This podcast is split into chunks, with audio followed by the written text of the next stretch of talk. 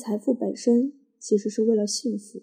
所以，我们今天就来聊一聊投资理财之外、幸福之内的话题。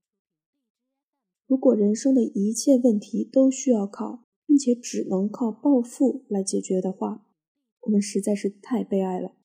因为有百分之九十九的人都是不可能暴富的，而百分之一暴富的人也会有各种各样的痛苦，还是忧愁不断。不知道从什么时候起，网络上、朋友圈、茶余饭后的闲谈间都透露出这么一种情绪：我没什么想要的，就只是想要钱。道理我都懂，可是我还是就想要钱。日当三省。钱钱钱，好像钱变成了我们活着的唯一目的。尤其最近这么一句话：“何以解忧，唯有暴富。”创作出这句话的人当然是文案高手，我们日常拿来作为调侃也不失幽默感。但是如果一个人打心眼里真的是这么觉得的话，至少他的内心是非常浮躁的。恐怕只会是借报复消愁，愁更愁。很多人有这么一个伟大的梦想：要么中大奖，要么老宅拆迁，要么继承一笔国外的遗产，然后就会过上无忧无虑的生活。但事实是什么呢？真实的数据是，高达百分之九十六点三七的彩票中奖人，不管是中了一百万还是几个亿。也不管他是中国人还是外国人，平均在二十八个月之后，也就是两年多一点，生活就会回归到原来的状态，甚至还不如之前的状态。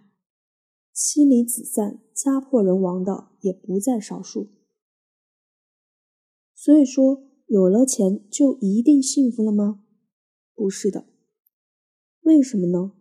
为什么暴富之后还不如从前呢？到底问题出在什么地方了呢？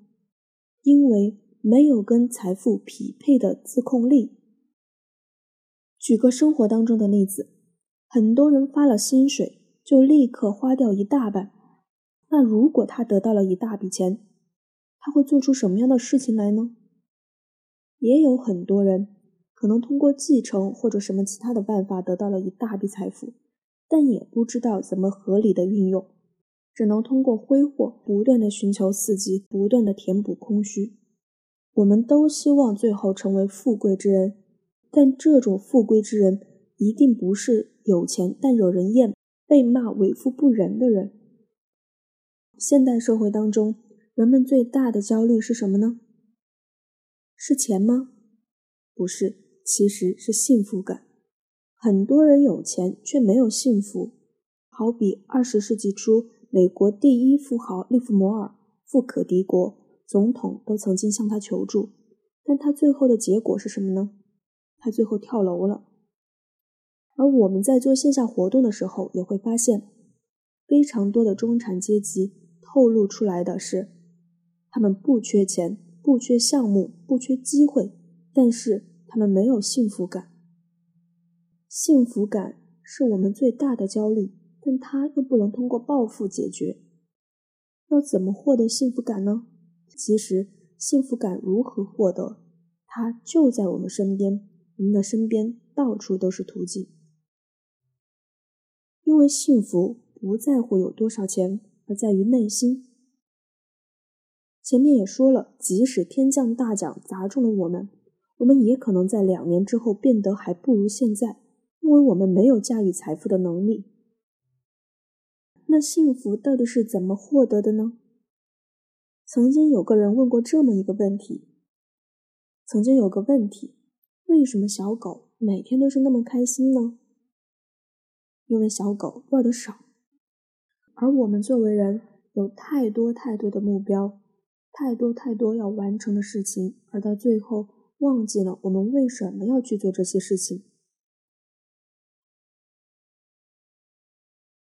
比起一条小狗而言，我们至少温饱能够保障，基本的安全也能够保障。但为什么就是感受不到幸福呢？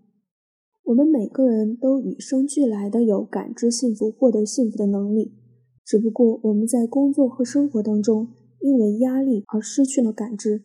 那么我们要做的就是把它重新找回来。找到幸福感的最好办法，就是在生活当中挖掘幸福，通过细节找回幸福。比如说，一个人工作不顺心，同事关系不融洽，上司只顾着给自己布置任务。更要命的是，薪水低得可怜。那么这个时候怎么办呢？找一个独处的地方，发泄自己的情绪，为自己找到一点慰藉。那这一刻可能就是幸福的。或者说，一个人安安静静的吃一道美食，可能就是路边夜宵摊的一碗麻辣烫。老板好心的送了你一个荷包蛋，那这一刻也是幸福的。又比如说，一对情侣。